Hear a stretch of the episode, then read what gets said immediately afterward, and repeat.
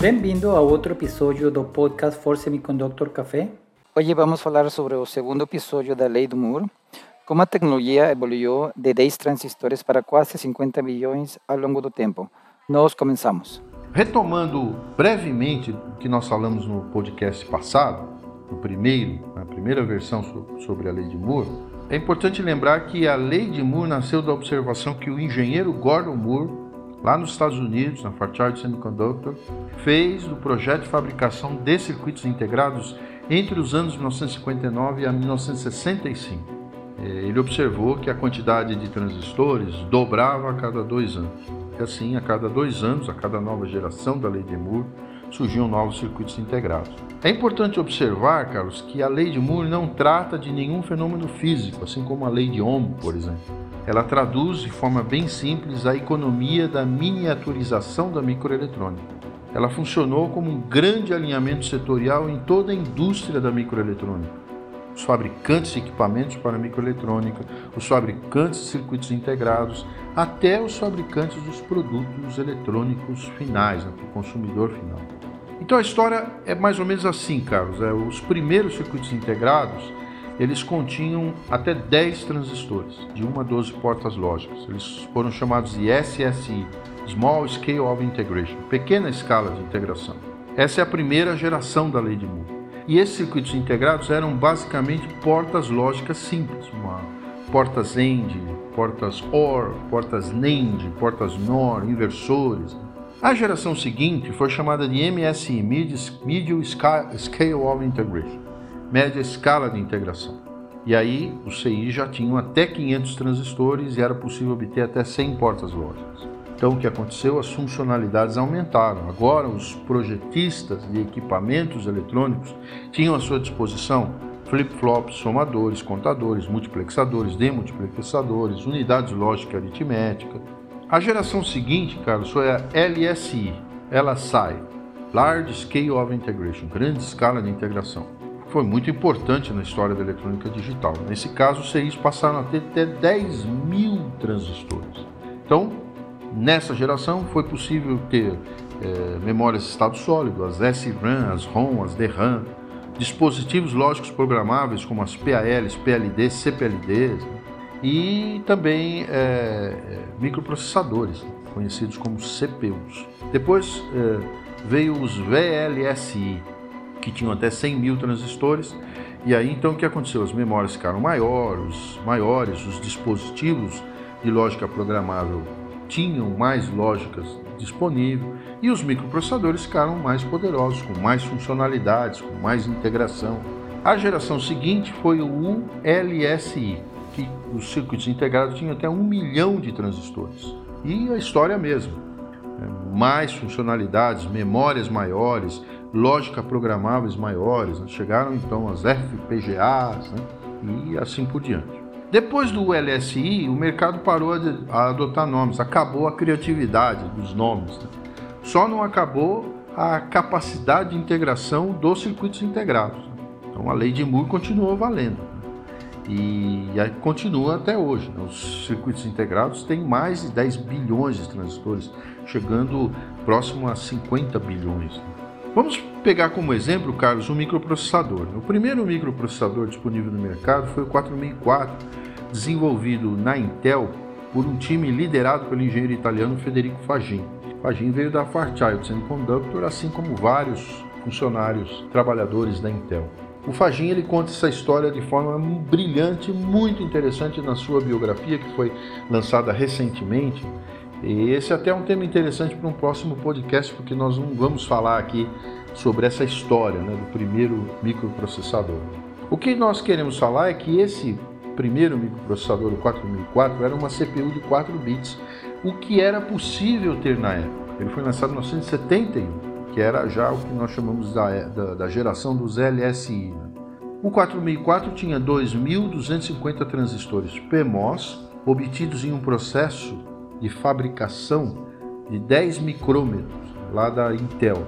O tamanho do die da pastilha de semicondutor eram 12 milímetros quadrados. O circuito inteiro estava em 12 milímetros quadrados. E ele era é, montado lá na Foundry em wafers de 2 polegadas de diâmetro. Então, em cada wafer era possível colocar até 90 DAIs. Depois, esse wafer ele era enviado para a etapa de assembly e teste, montagem e teste. Nessa etapa, o wafer ele era cortado de tal forma que eram obtidos os 90 DAIs cerrados, né? já cerrados.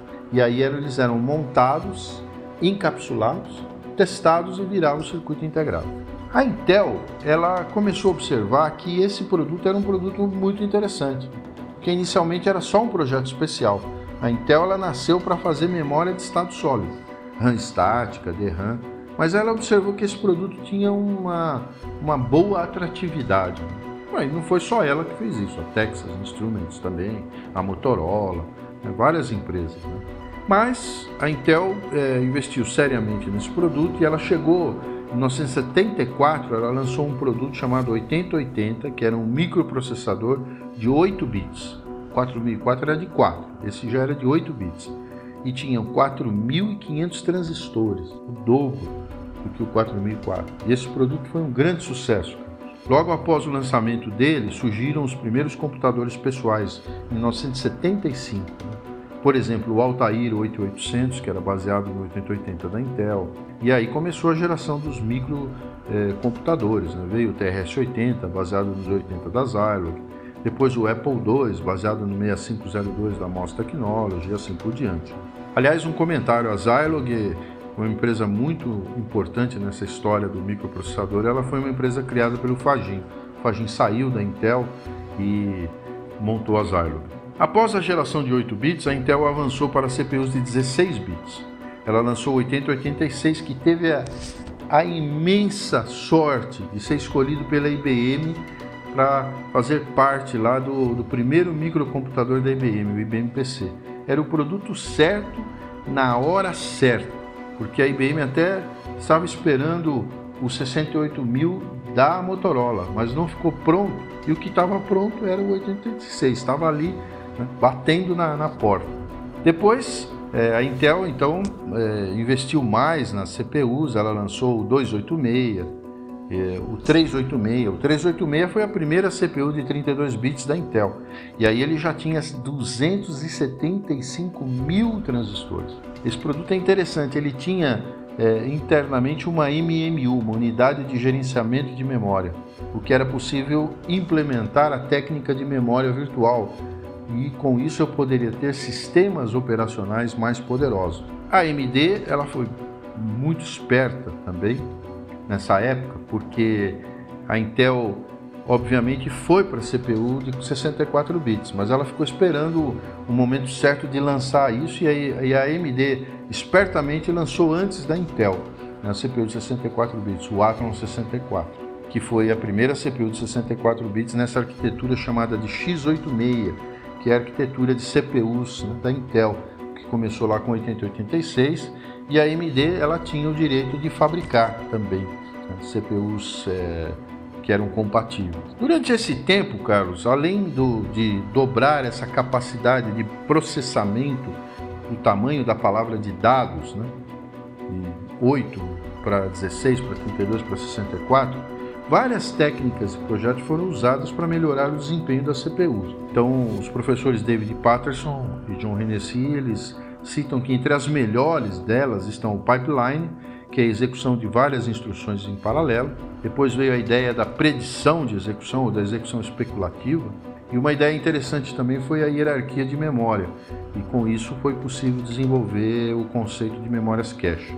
É, além disso, também várias técnicas de paralelismo de nível de dados e nível de tarefas foram sendo implementadas. Uma delas, conhecida como multi-thread. Né? Os threads são partes de um programa que podem ser executadas em paralelo e com isso eu posso fazer execução multitarefa, posso de certa, de certa forma implementar um processamento paralelo. Com a ajuda do hardware, essa abordagem ficou muito rápida, porque é, o contexto dos threads é, era guardado no hardware e com isso a comutação de contextos ela se torna mais rápida. Outra implementação que foi feita no caso de paralelismo de nível de dados foram as chamadas instruções multimídia. também conhecidas como SIMD, né, que são aquelas instruções MMX, SSE, que começaram lá no Pentium 1993, o Pentium da Intel. O Pentium veio de, depois do 486, que a Intel decidiu parar com esse esquema de números e passou a dar nomes, né?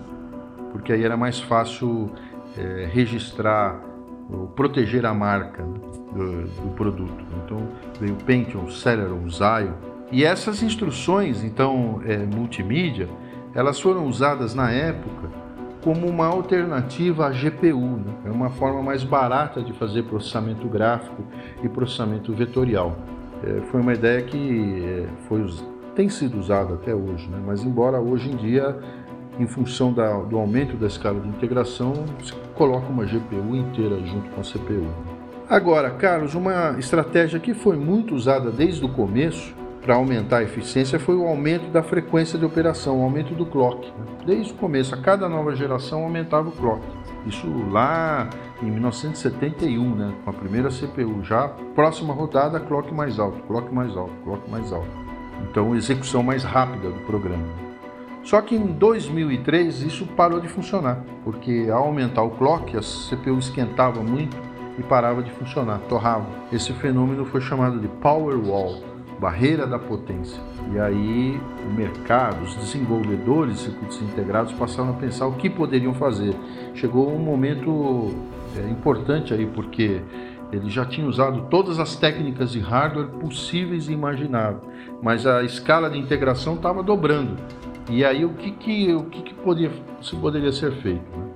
Aí a IBM surgiu com uma ideia interessante. A IBM nessa época fabricava um microprocessador chamado PowerPC. E ela teve a ideia de colocar duas CPUs no mesmo chip. Na geração seguinte, dobrava a escala de integração, então vamos colocar duas CPUs. Né? E isso deu certo. Essa ideia funcionou, é a chamada geração multicore. Então vieram os primeiros dual-core, depois os quad-core, depois os octa-core, e aí foi embora. Essa técnica, ela transfere o aumento da eficiência computacional do hardware para o software, porque aí é o sistema operacional que tem que implementar o processamento paralelo. E isso foi feito de forma brilhante pelo inicialmente pelo Linux, o Windows ele demorou um pouco, mas até que ele, é, passaram também a fazer processamento paralelo e hoje então todas as CPUs né, dos, dos, notebooks, dos computadores e até dos celulares eles são multicore. Né? Só que chegou um determinado momento que essa estratégia também parou de funcionar o aumento das, da quantidade de CPUs não causava um aumento de eficiência computacional, da força computacional. E aí começou uma discussão acadêmica de que a lei de Moore já não servia mais, que a lei de Moore tinha morrido. Por exemplo, o professor David Patterson, da Universidade da Califórnia em Berkeley, de Google, ele já fala da, da era pós-Moore, ou seja, para aumentar a eficiência, a lei de Moore não serve mais. Então surgiu uma grande discussão acadêmica se a lei de Moore ela morreu ou não morreu. E essa discussão ela está hoje em dia quente.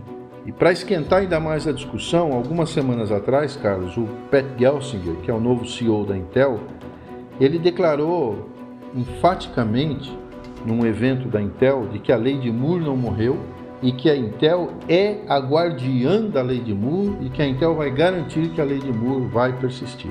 Então, e agora? O que, que nós podemos falar? Né? Essa discussão, Carlos, eu vou levar então para o próximo episódio, o terceiro e último episódio da Lei de Moore. Eu agradeço a atenção de todos, um grande abraço. Até o próximo episódio.